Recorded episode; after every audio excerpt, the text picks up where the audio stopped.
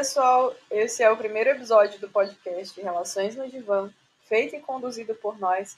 Eu sou a Mel. Eu sou o Henrique. E eu sou o Ded.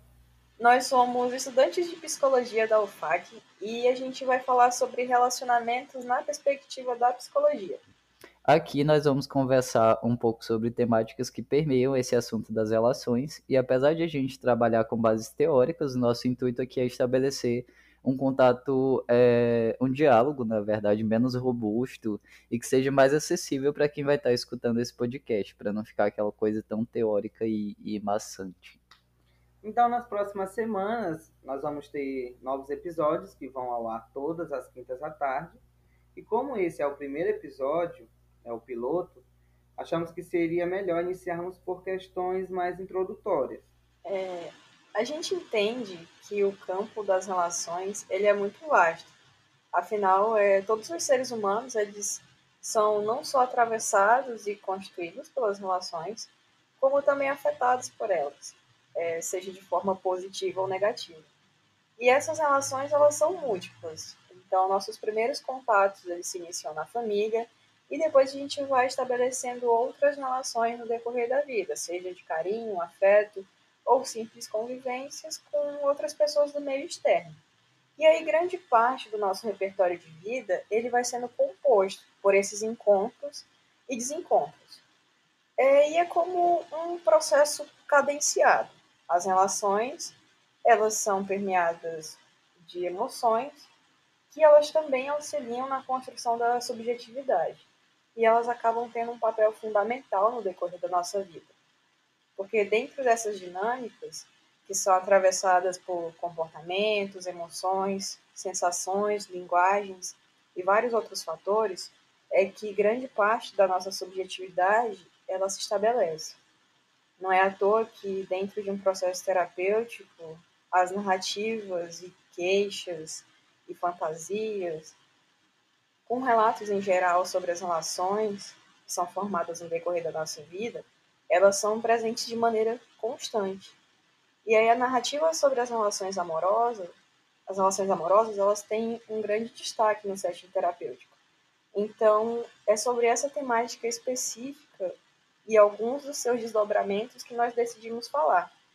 E assim, é, quando pensamos por uma perspectiva histórica ou até introdutória sobre as relações, é importante salientar também as diversas transformações que ela teve na, na sociedade ao longo do tempo.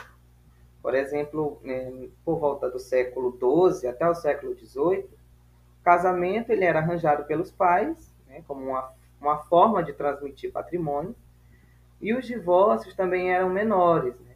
Os divórcios eles é, já tinham essa menor frequência, justamente porque ainda se tinha um ideal de que o casamento é, devia durar pelo resto da vida. E nessa configuração, o homem era a autoridade máxima na hierarquia familiar, como também ele era o responsável pelo sustento da, da, da família, né, do lar. E a mulher cabia a submissão ao marido, né, ela não tinha liberdade de expressão, também não podia seguir carreira profissional. Então, ela se restringia apenas aos cuidados do filho e da casa. Só após a Revolução Industrial e de duas guerras mundiais é que ocorreram diversas modificações nos aspectos da cultura, dos relacionamentos e também dos papéis sociais. A figura feminina, então, conquistou mais espaço e direitos no âmbito social. O índice de divórcios aumentou, né, evidenciando uma maior valorização da liberdade pessoal, da igualdade, como também uma notória necessidade de realizar os desejos individuais. Então, a partir disso, é possível perceber que os afetos e os relacionamentos amorosos, né, no geral, passaram por mudanças substanciais, porque as relações também foram se adaptando a essas mudanças sociais. Sim, sim. E uma coisa que a, a gente é, se propõe aqui nesse podcast é comunicar sobre o amor e as relações por um viés mais psicanalítico também. É, mas é, vale lembrar que essa temática ela não pertence exclusivamente à psicanálise, mas é um assunto primordial em torno da subjetividade humana traba é, trabalhada pelo viés psicanalítico. Né? É na psicanálise que o desejo, a falta, as fantasias e inúmeros aspectos da nossa vida psíquica são, são retratados e, e nesse emaranhado de sentimentos e relações é que a realidade psíquica se constitui. Sim, Henrique, justamente é, Freud, ao se debruçar sobre a vivência da sexualidade humana, ele acabou constatando que ela se manifesta a nível subjetivo, tanto de forma consciente como de forma inconsciente. Ou seja, ela não se reduz apenas ao conhecimento biológico, que a caracteriza como o ato sexual, né, com a, a finalidade apenas para procriação, manutenção da espécie a sexualidade, então, ela está correlacionada com sentimentos, ações, pensamentos que podem suscitar sensações de prazer e de desprazer. E essas sensações, elas se ampliam também para todos os setores da nossa vida cotidiana. Por exemplo, como comer é, a sua comida favorita. É, a sexualidade também é um pilar fundamental para a construção da nossa personalidade, né? direcionando as decisões tomadas ao longo da nossa existência e evidenciando a nossa forma de se expressar no mundo. Né? A partir disso, ligando-se diretamente à orientação sexual e à identidade de gênero. Sim, e, e quando a gente fala sobre é, relações e subjetividade, toda essa questão de, de construção de relações, e, e traz esse viés psicanalítico, a gente não pode deixar de falar de uma das formulações é, das teorias do Freud, que é o complexo de Édipo, né, que é um elemento responsável pela explicação da construção do vínculo, a vivência da sexualidade e as questões ligadas à escolha de um parceiro para se relacionar durante a vida. Né? Ele utilizou para exemplificar de uma forma mais clara, a gente pode usar o próprio, a própria tragédia grega escrita pelo Sófocles, que eu amo esse nome, é, que é Édipo Rei, que ele se inspirou nessa, nessa tragédia para poder é, dar nome a esse conceito, essa, essa vivência. E essa história, basicamente, do Édipo Rei era sobre o filho, o Édipo, que era o filho do, do rei Laios, e da Jocasta, e eles tiveram um destino ali traçado pelos deuses, sendo fadados a carregar uma grande maldição. E que maldição é essa? Que em determinado momento, né, é, o Édipo mataria o seu pai e se casaria com a mãe. E ao longo de toda a jornada, ao longo de toda, toda a tragédia, né, no desenrolar dela, os personagens vão buscando maneiras de alternar esse destino que os deuses dão para eles. E mas no final a, a maldição acaba se concretizando e o Édipo acaba matando o pai e casando com a mãe. Só que quando ele toma conhecimento disso, ele fura os olhos e a Jocasta, que é a mãe dele, ela acaba se suicidando. Isso, verdade. E o Freud também observou né, que o, o complexo de Édipo ele era um, um fenômeno comum tanto para meninos e quanto para as meninas também, durante a fase fálica do desenvolvimento psicossexual né, que acontece por volta dos 4 a 6 anos de idade. Nele, a criança experiencia um conjunto de desejos amorosos e hostis, né, com relação a essas figuras maternas e paternas.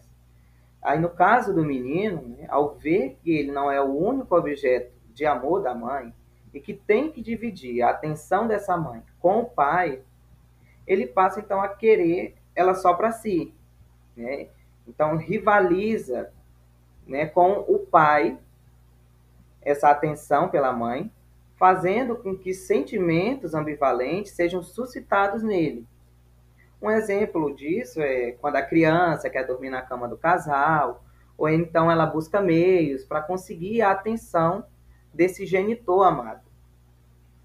E, assim, por fim, o menino, ao constatar que o pai é a figura dominante, ele abandona essa conquista pela mãe e passa a se identificar com o pai, introduzindo componentes importantes na sua psique. E aí, no caso da menina, o, objeto de amor volta-se para o pai e os sentimentos ambivalentes para a mãe. Sim, e, e toda essa experiência que, que o Ded detalhou mais do complexo de Édipo, é, ela é importante porque quando o indivíduo passa por essa experiência do complexo de Édipo, ela, essa experiência fica registrada no inconsciente da pessoa e ela vai ser responsável por, por diversas questões futuras da vida desse indivíduo, como pela identificação é, sexual, como traços de personalidade e aptidão até em gerenciar conflitos afetivos no decorrer da vida e dos, das relações que essa pessoa vai estabelecendo. Então, ela é de extrema importância, né, para quando se fala de relacionamentos ou, ou e trazendo esse, esse viés psicanalítico, é de extrema importância a gente falar do complexo de Édipo. Sim, e apesar de a gente ter esse direcionamento mais teórico ou conceitual, é, quando a gente fala sobre as relações, não existe um ponto chave assim para compreender como todos os processos e os atravessamentos eles vão funcionar dentro de um relacionamento. Né? Existem várias formas e perspectivas de você perceber, escutar e também comunicar sobre o amor e as relações. E essa discussão ela pode partir de diferentes ramos, seja do conhecimento científico ou das experiências cotidianas. É, a gente podia até partir da visão de que, com mudanças políticas, econômicas e sociais, o ritmo de vida ele se tornou, é, digamos que instantâneo. Então, existe sempre essa presença de novas perspectivas, novas possibilidades, é, uma tendência à aproximação da, das distâncias né, com a evolução tecnológica. E com isso passou a existir toda um modelo de vida acelerado e também um modelo de vida de consumo, que ele tem urgência por rapidez. E tudo isso impulsiona a fragilidade dos laços. Isso é basicamente o que o Bauman ele vai abordar no, no conceito dele de modernidade líquida, né? Assim como a gente poderia partir do princípio de que fatores sociais, como o feminismo, abriu portas para a independência financeira e intelectual das mulheres, uma condição social mais elevada, e, consequentemente, possibilitou que essas mulheres elas se tornassem mais independentes nas suas relações afetivas. E a gente também pode iniciar a nossa discussão falando temáticas de gênero e orientação sexual passaram a ganhar uma maior visibilidade no decorrer do tempo. E Todos esses aspectos eles vão ser cruciais para a gente discutir as relações e os diferentes modelos que a gente tem hoje.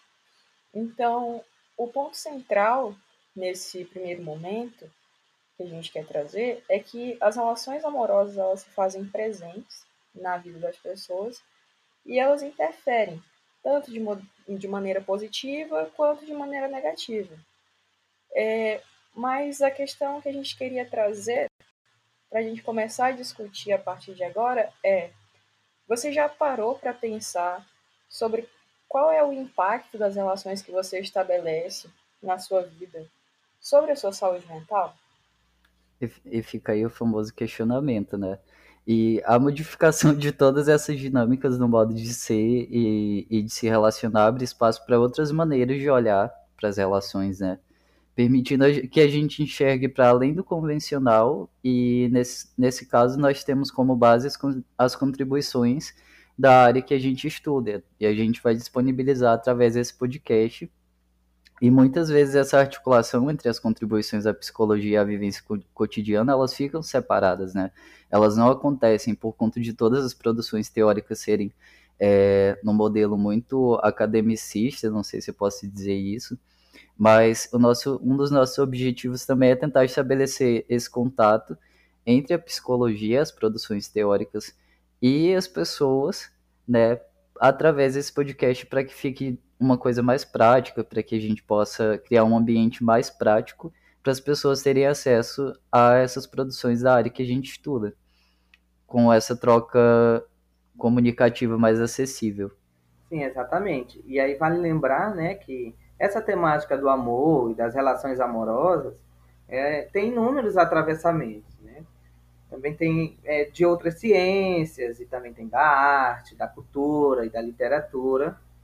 por isso, nós pensamos é, em deixar esse espaço aberto né, nos próximos episódios do podcast para recomendações dessa temática, né, retratadas de outra maneira, seja através de um livro, de um filme, de uma música. Sim, sempre que a gente achar um material pertinente para as nossas discussões, é, a gente vai trazer para cá. E, e aí, tipo, é, essas indicações, tipo, essas recomendações que a gente pode fazer, é, podem partir tanto da gente quanto de, de quem estiver escutando. Isso, mas a gente tem o, os o, o Instagram do podcast, né? Que é o arroba relações, relacões no Diva. Que é o arroba relações no divã. Que vocês podem também dar, tá dando, fazendo recomendações pra gente que tem. Caso alguém queira dar algum feedback, a gente está disponível lá também. Né, gente? Esse foi o nosso primeiro encontro. Estaremos aqui na próxima quinta e aguardamos você. Né? Até mais. Tchau, tchau. Até a quinta que vem.